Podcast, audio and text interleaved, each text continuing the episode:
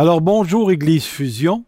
Me fait plaisir encore une fois en ce dimanche matin de vous apporter le message afin que nos cœurs soient édifiés. Et je voudrais dire aussi bonjour à tous ceux et celles qui nous rejoignent seulement par le médium de l'Internet, le médium avec lequel on travaille tous présentement. Alors, euh, que Dieu nous bénisse encore une fois ce matin et qu'il utilise ces quelques instants pour élever nos cœurs jusqu'à lui. Alors si vous voulez, nous allons pendant quelques secondes courber nos têtes devant lui et l'adorer. Seigneur notre Dieu, c'est justement ce que je veux dire. Tu es le Seigneur Dieu. Tu es notre Dieu, notre roi, notre Seigneur. Et nous nous courbons devant toi là où nous sommes présentement avec nos familles ou seuls dans notre appartement, notre loyer, notre maison, mais nous savons que nous n'échappons pas à ta présence, à ton regard, et que par ta grande connaissance, Seigneur, tu sais tout ce qui nous arrive, tout ce qui se passe avec nous. Alors, en étudiant cette petite portion de ta personne ce matin, accorde-nous la grâce d'exercer notre foi dans la vérité profonde que nous allons entendre ce matin, afin que nous soyons non seulement édifiés, mais que nous soyons enracinés à partir du message apostolique, c'est-à-dire celui que tes apôtres ont prêché. Puisque tu es un Dieu de lumière, Seigneur, c'est par ta lumière que nous voyons la lumière. Alors éclaire-nous ce matin encore une fois et que ton Saint-Esprit fasse son travail à l'intérieur de nous. Que ton nom soit béni, Seigneur. Amen.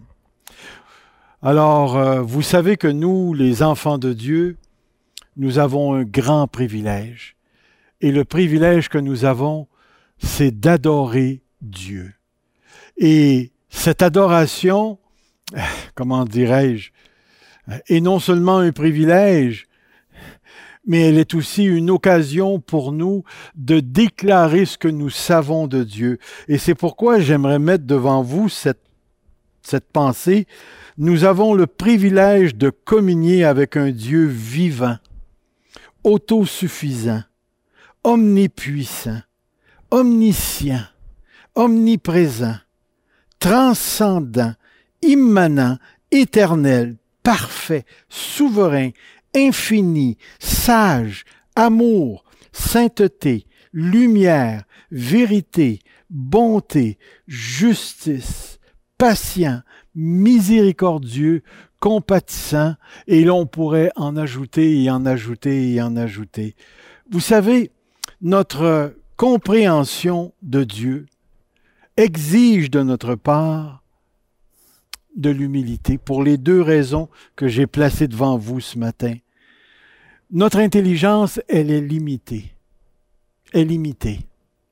Ce qui veut dire que tout ce que nous savons de Dieu, que nous apprenons de Dieu par sa parole ou dans les expériences que nous vivons avec lui, doit être filtré à travers une intelligence qui ne sait pas tout à propos de Dieu et qui a besoin jusqu'à un certain point de réaliser que Dieu dépasse complètement et à l'infini ce que nous pouvons penser de lui. Une deuxième chose, c'est que notre, langage, le langage que nous utilisons pour parler de Dieu est toujours limité.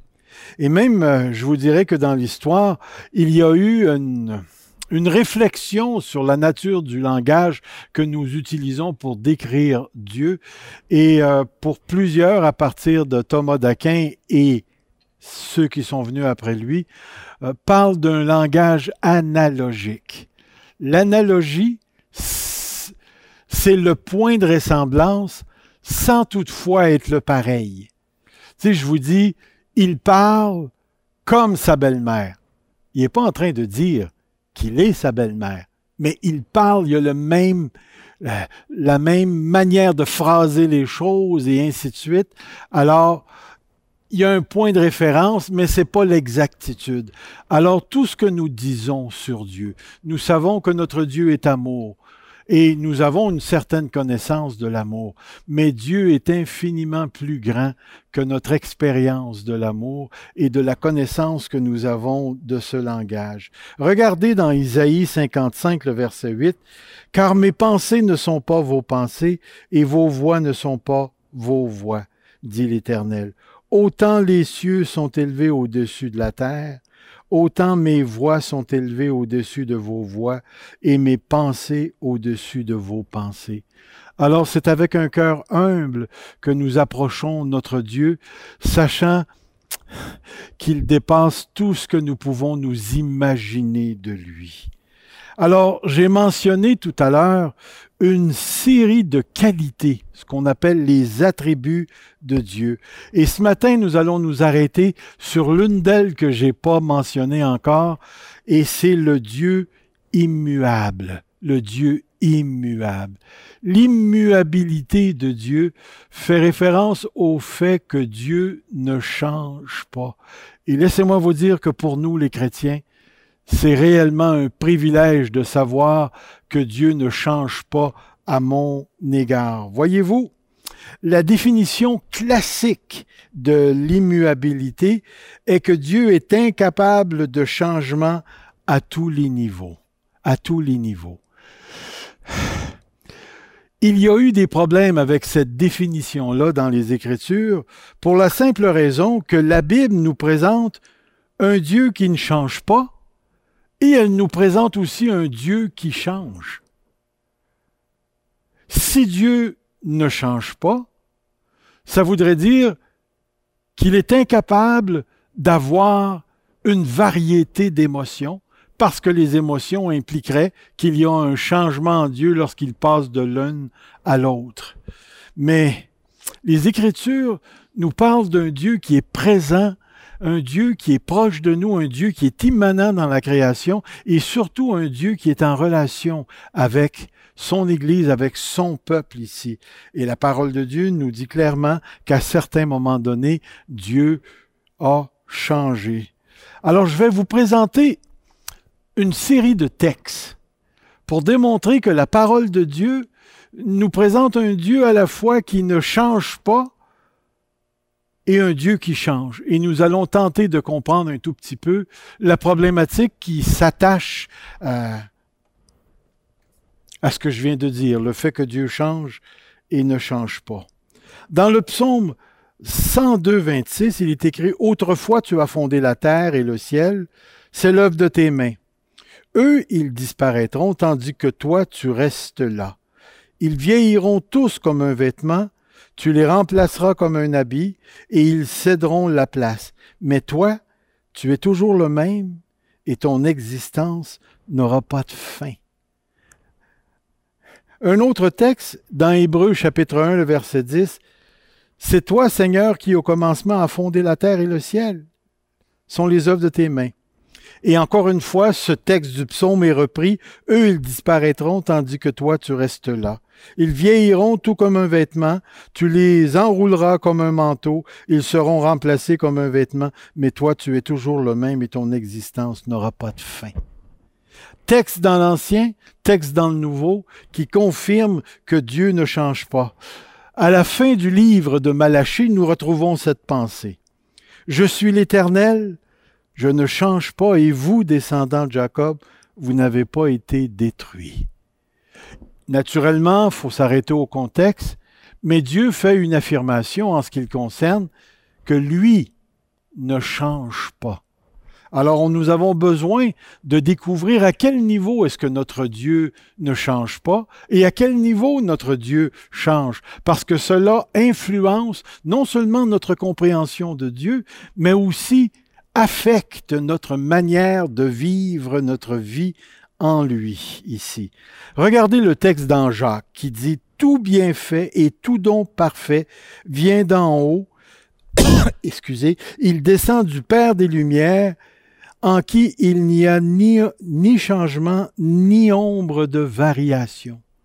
Alors, les textes des Écritures nous présentent réellement un Dieu qui ne change pas. Et cela est important pour nous ici.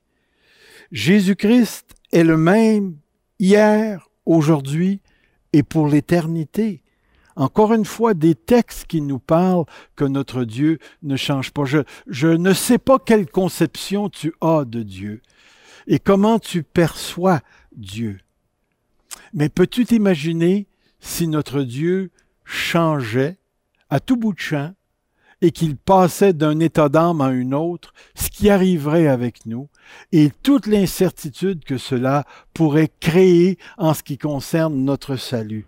Mais notre Dieu est déclaré par la Bible comme un Dieu qui ne change pas. Nous allons maintenant regarder l'autre côté de la médaille, des textes qui nous présentent un Dieu qui change ici. Très intéressant comme texte dans Exode 32, 10. Dieu réagit à ce que les Israélites ont fait. Et il dit, maintenant laisse-moi faire, ma colère va s'enflammer contre eux, et je vais les faire disparaître tandis que je ferai de toi une grande nation. Alors Moïse, intervient. Moïse implora l'Éternel, son Dieu, et dit, Pourquoi, Éternel, ta colère s'enflammera-t-elle contre ton peuple, celui que tu as fait sortir d'Égypte avec une grande puissance et avec force? Pourquoi les Égyptiens, diraient-ils, c'est pour leur malheur qu'il les a fait sortir de notre pays, c'est pour les tuer dans la montagne ou dans les montagnes et les exterminer de la surface de la terre renonce à ton ardente colère et reviens sur ta décision de faire du mal à ton peuple. Le texte se poursuit. Souviens-toi d'Abraham, d'Isaac et d'Israël, tes serviteurs. Tu leur as dit en jurant par toi-même, je rendrai votre descendance aussi nombreuse que les étoiles du ciel, et je donnerai à vos descendants tout le pays dont j'ai parlé, et ils le posséderont pour toujours. L'Éternel renonça alors au mal qu'il avait déclaré vouloir faire à son peuple. Si nous avions le temps de regarder ce texte, nous verrions que l'un des arguments euh, de Moïse, c'est rappelle-toi de ce que tu as dit à Abraham.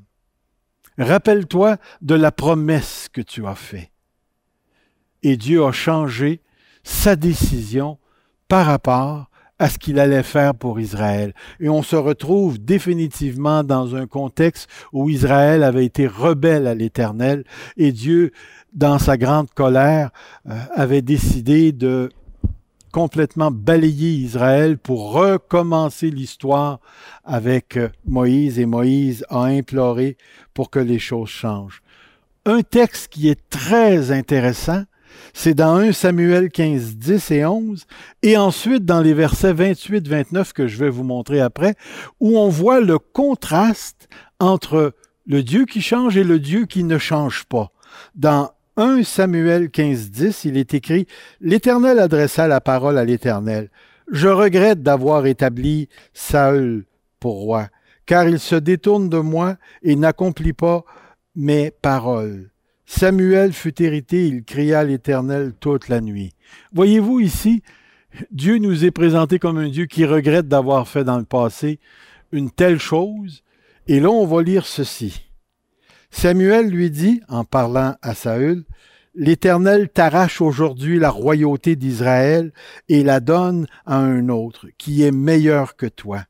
Celui qui est la force d'Israël ne ment pas et n'éprouve pas de regret car il n'est pas un homme pour avoir des regrets. Quelques versets auparavant, Dieu regrette, et quelques versets suivants, Samuel affirme que Dieu ne regrette pas. C'est tout un texte à explorer, mais c'est un texte qui nous place en face d'une certaine réalité. Nous avons un Dieu qui nous est présenté comme changeant, et nous avons aussi ce texte qui nous dit que Dieu ne change pas. Dieu n'est pas un homme. Mais nous apprenons ceci.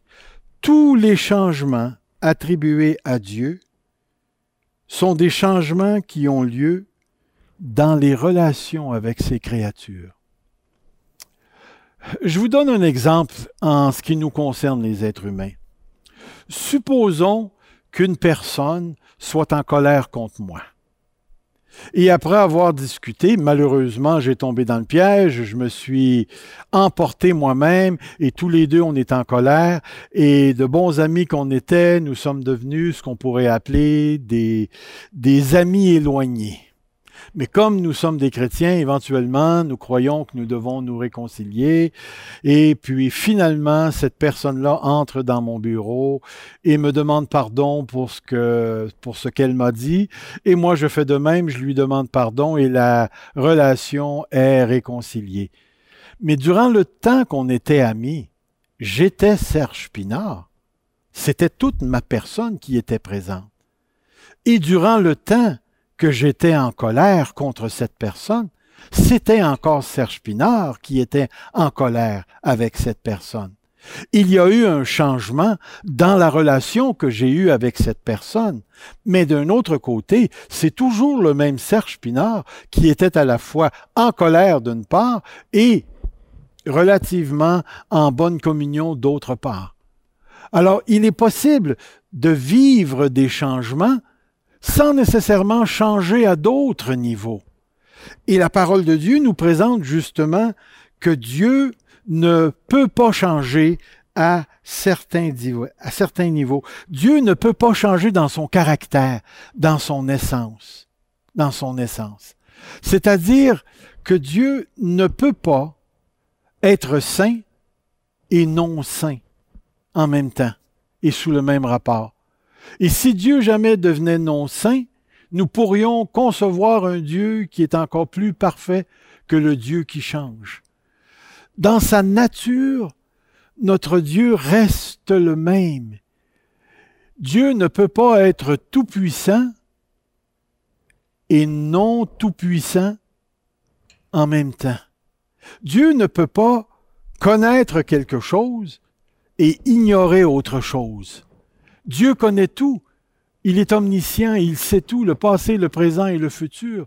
Et vous savez qu'il y a eu récemment, dans les, je dirais, les trente quelques dernières années, une théologie qu'on appelle la Open View, qui font en sorte que Dieu ne peut pas savoir euh, ce que les décisions des êtres humains libres vont faire suivant le désir de leur cœur. C'est-à-dire que si une personne est placée devant la télévision et qu'elle peut écouter les nouvelles sur le poste 2, 10, 12, 22 et 40, Dieu ne sait pas quel poste la personne va choisir. Il doit attendre que la personne choisisse. Dieu devient dépendant du choix de l'homme. Cette théologie fait en sorte qu'elle attaque l'omniscience de Dieu, et aussi sa capacité de réagir à l'être humain. Notre Dieu n'est pas comme ça. Nous croyons fermement en un Dieu qui ne change pas dans son essence, dans sa personne. Et je vous dirais, c'est tellement important pour nous de réaliser cette vérité ce matin. Sais-tu que ton Dieu est toujours le même, hier, aujourd'hui et demain? Que ce Dieu dans sa personne va toujours être ce qu'il est. Et comme nous disait Jacques, il n'y a pas de variation dans son caractère. Dieu est ce qu'il est. Et c'est pour ça qu'il s'est présenté comme étant Je suis celui qui suis. Le Yahweh, le Jéhovah, l'Éternel des armées. Ce Dieu ne change une autre chose, Dieu ne change pas dans ses décrets. Et ça aussi, ça devient important pour nous ici. Dieu peut changer dans la relation qu'il entretient avec un peuple ou avec une personne, mais il ne change pas ce qu'il a décidé avant la fondation du monde ici. Regardez le, livre des Proverbes 19, 21. Il y a dans le cœur de l'homme beaucoup de projets, mais c'est le plan de l'Éternel qui s'accomplit. Un autre texte. Mais les plans de l'Éternel subsistent éternellement, les projets de son cœur de génération en génération. Isaïe 14, 24, l'Éternel, le Maître de l'univers, en a fait le serment Oui, tout se passera comme je l'ai projeté. Ce que j'ai décidé s'accomplira. Dans un autre texte, nous avons Souvenez-vous des tout premiers événements. En effet, c'est moi qui suis Dieu, il n'y en a pas d'autre comme moi. Je suis Dieu et personne n'est comparable à moi. Je révèle dès le début ce qui doit arriver et longtemps à l'avance ce qui n'est pas encore mis en œuvre. Je dis, mon projet se réalisera et je mettrai en œuvre tout ce que je désire. Tout ce que je désire. Excusez. Ces textes, ces textes nous parlent d'un Dieu qui ne change pas dans ses décrets lorsque Dieu a décrété quelque chose, la chose, est certaine d'arriver. Vous allez voir pourquoi on prend le temps de regarder tout ça lorsque nous allons tenter d'appliquer cette réalité, cet attribut, l'immuabilité de Dieu à nos propres vies, et ça devient tellement, tellement important. Dieu ne change pas dans ses promesses, non seulement dans ses décrets, mais aussi dans ses promesses. Et le texte par excellence, c'est le texte du livre d'Hébreux 16-13. Lorsque Dieu a fait la promesse à Abraham, comme il ne pouvait prêter serment par un plus grand que lui, il a juré par lui-même en disant, Certainement je te comblerai de bénédictions et je multiplierai ta descendance. C'est ainsi qu'après une attente patiente, Abraham a obtenu ce qui, ce qui lui avait été promis.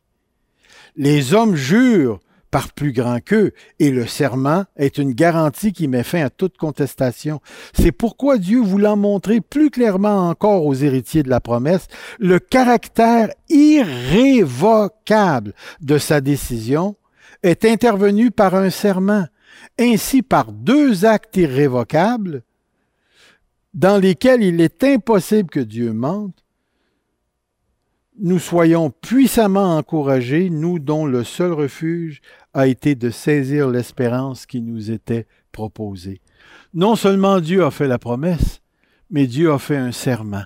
Et comme il n'y avait personne de plus grand que lui, Dieu a juré par lui-même, et l'Écriture nous présente Dieu comme étant un Dieu qui ne ment pas. Alors il est de toute évidence que notre Dieu ne change pas dans son caractère, il ne change pas dans ses décrets. Le plan qu'il s'est formé en lui-même s'accomplira jusqu'au bout. Jusqu'au bout. Et c'est pourquoi nous devons dire, petite parenthèse, la COVID-19 n'est pas un accident, elle fait partie du plan de Dieu. Nous n'arrivons pas à comprendre tout ce que Dieu fait. Et j'espère que vous êtes comme moi, que vous ne comprenez pas tout ce que Dieu fait, parce qu'à ce moment-là, notre Dieu ne serait pas Dieu si on pouvait euh, le décortiquer jusque dans les moindres détails dans sa personne. Comme il nous l'a dit, ses voix sont tellement élevé au-dessus de nos voix que notre confiance en lui devient notre lieu de refuge quand nous sommes dans des situations où nous n'arrivons pas à comprendre ce qui nous arrive. Mais nous savons une chose, peu importe les circonstances dans lesquelles on se trouve, notre Dieu reste le même. Son caractère ne change pas. Notre Dieu ne change pas dans ce qu'il a décidé. Ses décrets sont arrêtés. Et ensuite, les promesses qu'il nous a faites sont certaines. Dieu ne promet pas et ensuite promet, ne promet pas et ensuite promet. Dieu, lorsqu'il promet, ça devient réalité, ça devient vérité et ça s'accomplit à travers l'histoire. Cette espérance, nous la possédons comme une encre solide et sûre dans l'âme. Elle pénètre derrière le voile, nous parlant de Jésus-Christ qui est entré au ciel, là où Jésus établit grand prêtre pour toujours à la manière de est entré pour nous en précurseur. Alors Dieu a fait quelque chose pour nous. Dieu nous a, nous a parlé à travers Jésus-Christ. Et Jésus-Christ, en fin de compte, il est l'aboutissement de la promesse de Dieu, puisque en Jésus, la promesse de Dieu est toujours oui, nous dit Paul dans la lettre aux Corinthiens. Alors, frères et sœurs, nous avons un Dieu extraordinaire qui ne change pas dans sa personne, dans ses décrets et dans sa promesse. Maintenant, nous arrivons au point ce matin où nous voulons appliquer cette vérité à nos vies. Vous savez que l'immuabilité de Dieu est le fondement de notre assurance du salut de Dieu. Parce que Dieu a décidé de nous sauver, rien ne peut empêcher sa volonté de se réaliser. Rien ne peut empêcher sa volonté de se réaliser. J'ai récemment découvert toute une série d'articles sur le Dieu qui se cache. Et à partir de ce concept-là, un certain philosophe a voulu développer la pensée que le Dieu qui se cache est injuste parce que les gens qui voudraient croire en lui ne peuvent pas croire en lui parce que Dieu ne se montre pas. Comprenons bien ce que nous sommes en train de dire. Les décrets de Dieu ne changent pas. Moi, aujourd'hui, je suis sauvé selon le décret de Dieu. Et vous savez comme moi, dans la lettre aux Éphésiens, nous avons été choisis, prédestinés avant la fondation du monde ici. Je ne peux pas expliquer le rapport qui existe entre un Dieu qui choisit et la liberté humaine. Mais tout ce que je peux vous dire, c'est parce que Dieu a fait le décret de nous sauver, c'est-à-dire qu'il nous a choisis pour le salut, rien ne peut changer sa pensée. Rien ne peut changer sa pensée. Comprenons bien ce que je suis en train de dire ici. Le salut de Dieu ne dépend pas de l'action de l'être humain. Le choix a été fait avant la fondation du monde. Et je le sais que plusieurs pourront, s'ils le veulent, peuvent le choisir de tirer des conclusions négatives. Mais moi, je vous préviens, n'oubliez pas, ces voix sont bien élevées au-dessus de nos voix. Et même la parole de Dieu nous parle que Dieu a des voix qui sont impénétrables. Je ne comprends pas tout de Dieu, mais je sais une chose, lorsque Dieu pose son regard sur une personne, comme il l'a posé sur moi à l'âge de 19 ans. Son salut est entré dans ma vie et j'ai été scellé par le Saint-Esprit et maintenant je lui appartiens. J'ai été, pour ainsi dire, tatoué sur le cœur de Dieu. Maintenant je suis dans le livre de vie et Dieu me connaît. Et même si je comprends pas tout et qu'il y aurait des textes qui me diraient, eh bien, en cours de route, tu peux chuter, tu peux faire ci, tu peux faire ça, tu peux perdre ton salut. J'ai toujours eu des problèmes avec ça. Je ne comprends pas le rapport entre la souveraineté et la liberté. Mais je sais une chose, c'est que Dieu est beaucoup plus grand que moi. Et nul ne pourra me ravir de la main de Dieu. C'est-à-dire que le fait que Dieu ne change pas dans sa personne, dans son attitude à mon égard, dans ses décisions à mon égard, dans la promesse qu'il a fait à mon égard, ce Dieu me garde pour lui comme il te garde pour lui. Une autre chose, l'immuabilité de Dieu est une clé importante pour la vie chrétienne. J'ai connu des chrétiens qui concevaient la vie chrétienne à partir de leur performance. C'est-à-dire, Dieu m'aime si je fais ci, il m'aime pas si je fais telle autre affaire. De sorte que leur vie devient une sorte de, de stress perpétuel parce que leur communion avec Dieu dépend totalement de ce qu'ils font. Permettez-moi de vous dire ceci.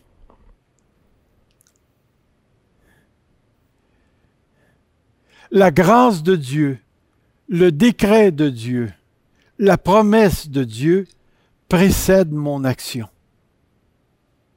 C'est-à-dire que le chrétien n'agit jamais à partir du vide. Dieu nous a précédés. Dieu nous a précédés dans le sens qu'il a formulé un plan avant la fondation du monde et mon nom était dans ce plan et Dieu a déterminé que je lui appartiendrais et c'est en raison de ce plan qu'aujourd'hui, depuis l'âge de 19 ans, j'ai consacré ma vie à Jésus-Christ et maintenant Jésus devient mon maître, mon Seigneur et je marche avec lui à tous les jours et je ne pourrai pas dire que cela dépend de moi puisque la grâce me précède.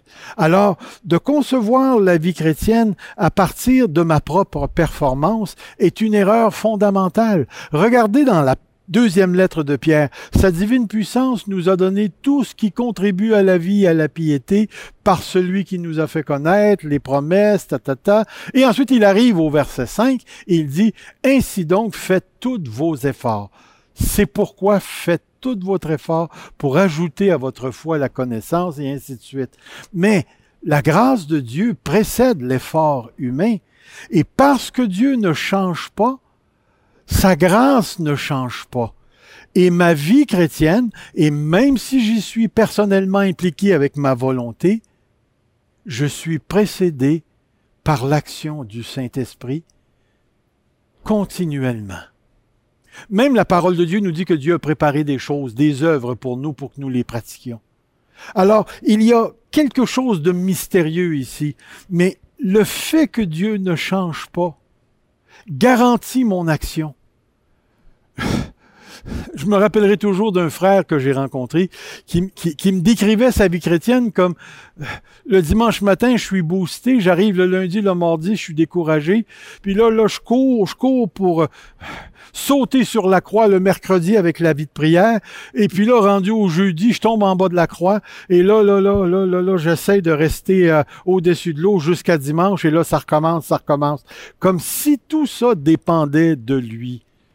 Place ta foi dans le fait que Dieu te précède et que ce Dieu ne changera jamais d'attitude à ton égard. Oh oui, il va te traiter selon tes actions. C'est ton Père qui va te traiter. Il va te châtier. Et tu peux être certain que ce châtiment sera efficace dans ce qu'il produira. Mais je peux te dire une chose. C'est que Dieu ne changera pas à ton égard ce qu'il a décrété à ton égard se réalisera. Et pour moi, ma vie chrétienne, elle est vécue dans la foi en un Dieu qui s'est personnellement engagé par sa promesse et par le serment qu'il a fait. Maintenant, ma conception de la vie chrétienne, c'est que je suis réellement responsable de mes actions. Parce que la grâce m'a précédé, c'est maintenant une œuvre de gratitude que j'exerce à l'égard de mon Dieu. Mon action est la réponse à son immuabilité, à son action définitive qu'il a exercée à mon égard. Jean chapitre 3. À moins qu'une personne naisse de nouveau, elle ne peut voir le royaume de Dieu à moins qu'une personne ne naisse d'eau et d'esprit, ne peut entrer dans le royaume de Dieu. Et au verset 6, il va dire, ce qui est né de la chair est chair, ce qui est né de l'esprit est esprit. Comprenez bien, pour respirer, il faut naître. La naissance vient pas après, le respire vient avant. L'esprit doit agir et ensuite on se convertit il y a une dynamique incompréhensible entre l'action de Dieu et mon action à moi. Mais l'action de Dieu précède toute chose ici. Une dernière chose que j'aimerais mettre devant vous en ce qui concerne notre compréhension de l'immuabilité de Dieu. Ma compréhension de l'immuabilité de Dieu est une arme contre l'autopsychologisation négative. Qu'est-ce que je veux dire par l'auto-psychologisation négative? C'est très simple. Nous entretenons tous des discours à l'intérieur de soi, de soi-même. Ces discours sont parfois positifs et parfois très négatifs très négatifs. J'ai déjà raconté à quelques reprises l'histoire que j'avais eue avec euh, mon père ou dans le magasin, j'avais fait quelque chose, tombé quelque chose, et devant toute la clientèle, mon père m'a dit T'es un beau raisin. Et ça l'a résonné dans, dans ma tête. Et je suis parti, j'avais 11 ans, sur ma bicyclette. Et en m'en allant, je disais justement, mon père a raison, je suis un beau raisin, je suis un cave, je suis un niaiseux. Ça, c'est de la, c'est de l'autopsychologisation négative. Savais-tu une chose? Que ce n'est pas ce que tu penses de toi qui détermine ce que Dieu pense de toi. Je vais répéter ça. Savais-tu que ce n'est pas ce que tu penses de toi qui détermine ce que Dieu pense de toi. Tu peux passer à travers toute une introspection négative, entretenir des pensées négatives à propos de toi-même. Tu peux même, dans certaines circonstances, poser des gestes qui sembleraient confirmer le discours que tu entretiens à ton égard. Mais sache ceci, le Dieu qui ne change pas dans sa personne a décrété que tu lui appartenais et dans cette pensée, dans cette action, la promesse de Dieu se réalise en toi, indépendamment de ce que tu penses. Naturellement, ce que tu penses va influencer ta vie personnelle, mais ne va surtout pas accepter l'idée que ce que tu penses négativement de toi va automatiquement changer la manière que Dieu pense de toi. Écoutez, il y a un texte dans les prophètes qui dit Je t'aime d'un amour éternel. Nul ne les ravira de ma main. Dieu, Dieu nous aime. Et je ne veux pas dire qu'il nous aime tels que nous sommes, parce que Dieu n'aime pas le péché en nous. Mais Dieu nous aime tellement qu'il nous destine et qu'il a décrété que nous y parviendrons. Celui qui a commencé en vous cette bonne œuvre la rendra parfaite. Notre Dieu t'aime au-delà de toi-même. Il t'a fabriqué pour lui. Il t'a créé pour lui. Et grâce à cette immuabilité de Dieu, tu peux par la foi, en dépit de tous les discours négatifs que tu as dans ta vie, te confier en celui qui ne changera pas à ton égard parce qu'il s'est engagé par la promesse et le serment. Alors, je peux comprendre que tant que nous serons dans cette condition de, de mortalité, de péché, il y aura toujours de la folie à l'intérieur de nous. Il y aura toujours de l'inconséquence, de l'incohérence. Euh, je le sais en tant qu'humain que je suis un être brisé, que parfois il y a le non et le oui en même temps dans ma vie. Mais par la foi, je sais aussi que celui qui m'habite ne changera jamais à mon égard. Et ce qui est venu confirmer cette conviction profonde dans ma vie, c'est le moment de crise que j'ai parlé à quelques reprises, où malgré tout ce que j'ai pu faire, Dieu m'a gardé dans sa tendresse, m'a ramené à lui, et il me garantit encore que son plan pour moi n'a pas changé. J'ai été destiné à la vie éternelle, et cette vie, je la possède, je la vis déjà, et j'attends la plénitude de la manifestation de cette vie. Je ne sais pas où tu te trouves ce matin, mais je te dis ceci. Place ta foi au-delà de tes discours. Place ta foi en celui qui ne change pas. Que Dieu t'amène à réaliser la profondeur de cette vérité. L'assurance de ton salut dépend de lui. La clé de ta vie chrétienne, c'est que lui te précède continuellement dans ton action. Et troisièmement, le Dieu qui ne change pas ne dépend pas de tes états d'âme pour te garder à lui et réaliser sa promesse. Que notre Dieu ce matin te donne la force de la foi, c'est-à-dire ce que la foi produit au-delà de ce que nous comprenons de soi, au-delà de nos sens lorsque nous faisons face à des choses difficiles, avec un cœur qui se sait habiter par celui qui ne change pas. Dieu a posé son regard sur toi et sur moi. Église Fusion, crois que ton Dieu ne change pas. Et même si nos circonstances changent et que jusqu'à un certain point elles nous désavantageraient, celui qui tient la promesse ne change pas. Et c'est pourquoi aujourd'hui, je te dis que ton cœur croit. Et c'est ce que Jésus a dit dans Jean 17. Croyez en Dieu et croyez en moi. Seigneur notre Dieu, merci pour ce temps que nous avons passé ce matin. Élève-nous, Seigneur, en nous-mêmes, à sachant que notre salut du commencement à la fin dépend de toi. Même si je ne comprends pas tout, je sais, Seigneur, que parce que tu ne changes pas, ma foi en ta promesse me garantit la réalisation de ce que tu as déclaré. Soutiens l'Église fusion dans sa mission. Même si nous devions à un certain moment donné aller contre-courant.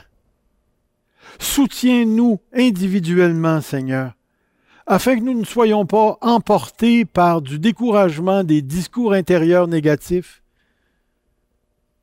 mais que nous puissions dépasser tout ça par une foi en un Dieu qui s'est personnellement engagé, qui n'est pas menteur et qui a décrété notre salut. Béni soit ton nom, Dieu inchangeable. Béni soit ton saint nom, Jésus-Christ, qui est mort à la croix et ressuscité, et qui est à la droite de Dieu pour intercéder en notre faveur d'une intercession qui ne peut pas faillir.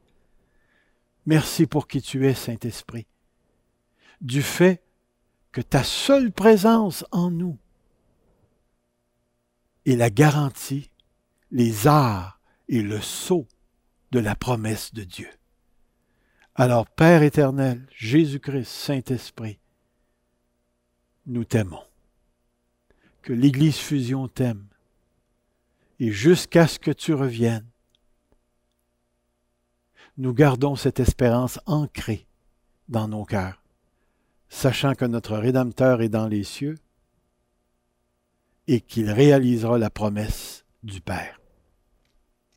Sois béni, Dieu. Passez, Église Fusion et tous nos frères et nos sœurs qui nous ont écoutés de l'extérieur, passez une belle semaine. Que Dieu vous bénisse. Amen.